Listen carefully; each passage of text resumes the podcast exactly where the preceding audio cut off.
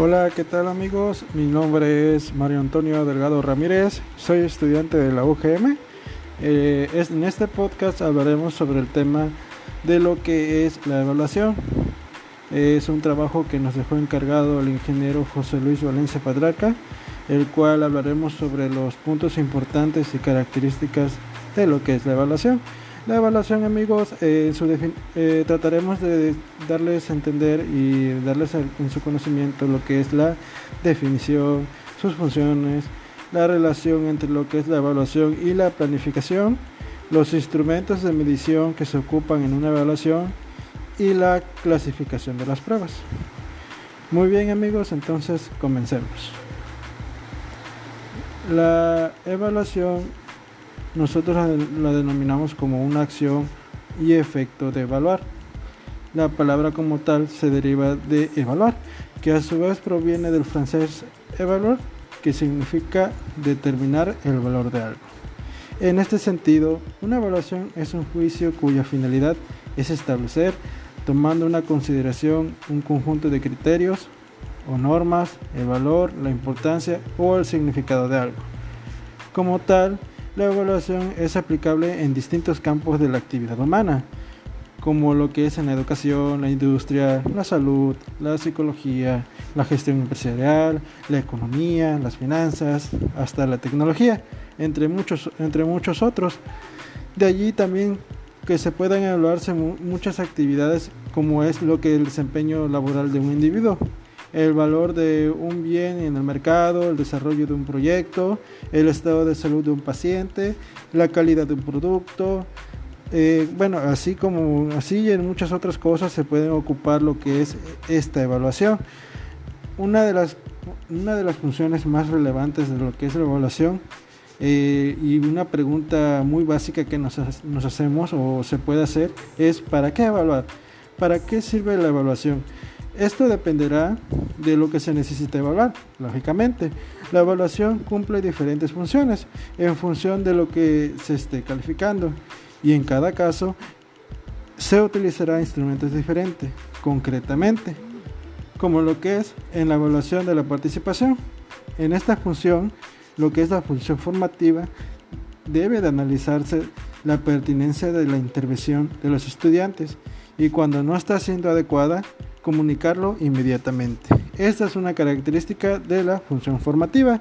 Ahora la función sumativa es la participación del estudiante, debe tener valor a efectos de evaluación del resultado final. Esta es función sumativa. En el inciso B tenemos lo que es la evaluación del aprendizaje de los estudiantes. Tenemos como la función diagnóstica o evaluación inicial, su objetivo sería evaluar el condicionamiento de los participantes en su formación, tanto su motivación y expectativas. En función sumativa o evaluación continua tenemos sus objetivos deben plantearse en cada unidad o módulo del aprendizaje. En, este, en esta parte favorece un seguimiento personalizado y adaptado a los participantes. La función integratoria o evaluación final tiene que comprender lo que es la totalidad de la formación, los objetivos, la metodología, los materiales empleados, los actores implicados, sean profesionales y estudiantes, y el entorno en el que se ha desarrollado dicha, dicha formación. Eh, como último punto, punto C es en la evaluación de la asignatura, que es la función integradora la cual la evaluación está expresamente orientada a adaptar e integrar el producto formativo genérico a un particular contexto de aprendizaje. ¿Cuál es la relación entre lo que es la evaluación y la planificación? Los procesos de evaluación y planificación son aspectos centrales de lo que es la rama de la pedagogía, licenciatura que estudia el comportamiento y educación de los, de los alumnos. En esta cumple una función vital de, la, de la concreción y el logro de las intenciones educativas. En este sentido, la planeación didáctica consciente y anticipa busca optimizar un recurso y poner en práctica las diversas estrategias con el fin de conjugar una serie de factores. La planificación y la evaluación se comprenden simultáneamente, son dos partes de un mismo proceso. Por ejemplo, al planear una actividad o una situación didáctica que busca el estudiante logre cierto aprendizaje esperado y se ha de considerar también cómo se medirá ese logro, cómo se obtuvo y cuál fue su desempeño durante la actividad.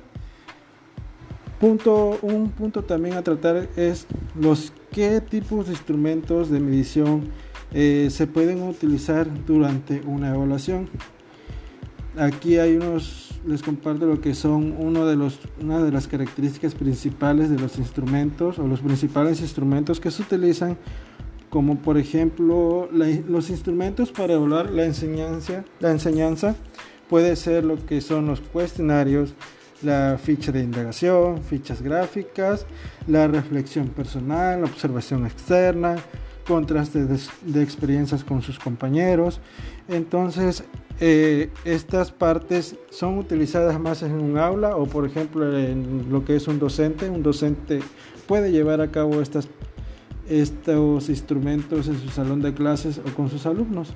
¿Por qué? Porque aquí en esta parte el profesor puede ver de qué manera está obteniendo lo que es el aprendizaje en el aula, cómo el alumno se siente en clase. Eh, incluso también las fichas de indagación puede servirte como indagarte del comportamiento o indagar también saber cómo es tu forma de enseñar, cómo es que los alumnos se sienten contigo. Eh, también tenemos lo que es la reflexión personal. La reflexión personal también es sobre todo estudiarte a ti mismo eh, reflexionar sobre ti, cómo te comportas, cuál es tu forma de trabajar, si estás haciendo bien, si estás haciendo mal. Bueno, estos son uno de los instrumentos que pueden ser muy útiles en cuestiones de evaluar la enseñanza. También tenemos dos puntos de que es el instrumento para evaluar el aprendizaje. Uno de ellos es la observación directa y sistemática, la cual maneja las escalas o las listas de control, el registro de anecdotario, listas de cotejo y el otro punto es el análisis de producción de los y las estudiantes. Esta parte puede ser compuesta por fichas de meta de cognición, resúmenes, trabajos, cuadernos de clase, resolución de ejercicio, problemas, pruebas orales, motrices, plásticas, musicales. En esta parte también entran lo que son los exámenes, porque aquí ya, ya estás viendo lo que son los resultados de lo que es la enseñanza. Aquí en esta parte ya pones a prueba de lo que tú enseñas para ver si los alumnos aprendieron y de esta forma se van a mostrar, se van a mostrar los resultados de tu enseñanza. Muy bien, ¿cuáles son la clasificación de las pruebas? la, clasificación de las pruebas, amigos, son las que se preparan para medir el comportamiento o ejecución de una persona en una tarea o una situación determinada. También se pueden clasificar como objetivas, subjetivas, diagnósticas, de aprovechamiento académico, normativas estandarizadas, ejecución, criterios, etc. Mm, ¿Cuáles son los tipos de prueba en evaluación cuantitativa? En la evaluación cuantitativa, amigos, tenemos lo que es como un punto, son las pruebas objetivas. ¿Cuáles son estas pruebas objetivas? Las pruebas objetivas pues son cuestionarios y ejercicios interactivos que son conocidos como tests, exámenes, pruebas, cuestionarios, etc. Y estos están dirigidos a evaluar el nivel de conocimiento del alumno sobre cómo aprendió, las cosas que se le quedaron grabadas, las cosas que marcaron como un, conocimiento nuevo, un conocimiento importante, un conocimiento significativo. También tenemos lo que son las pruebas de ejecución.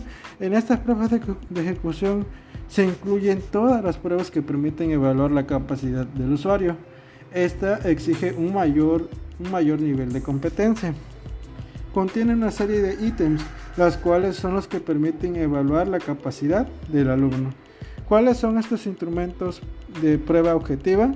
Tenemos lo que son el verdadero o falso, respuesta corta, complementación, selección múltiple, relación de columnas y la ordenación.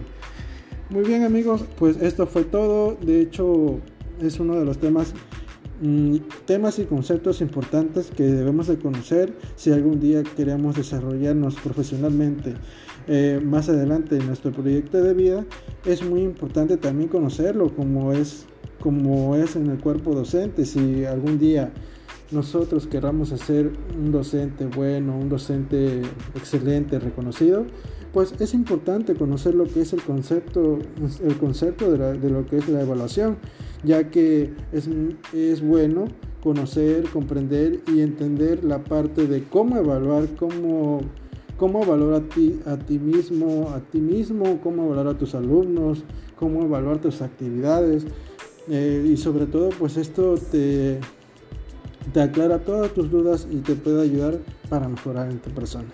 Muy bien amigos, esto es todo, espero les haya gustado y les sirva a lo mejor más adelante en su vida profesional o su vida diaria. Y eso sería todo amigos. Nos vemos hasta, nos vemos hasta la próxima.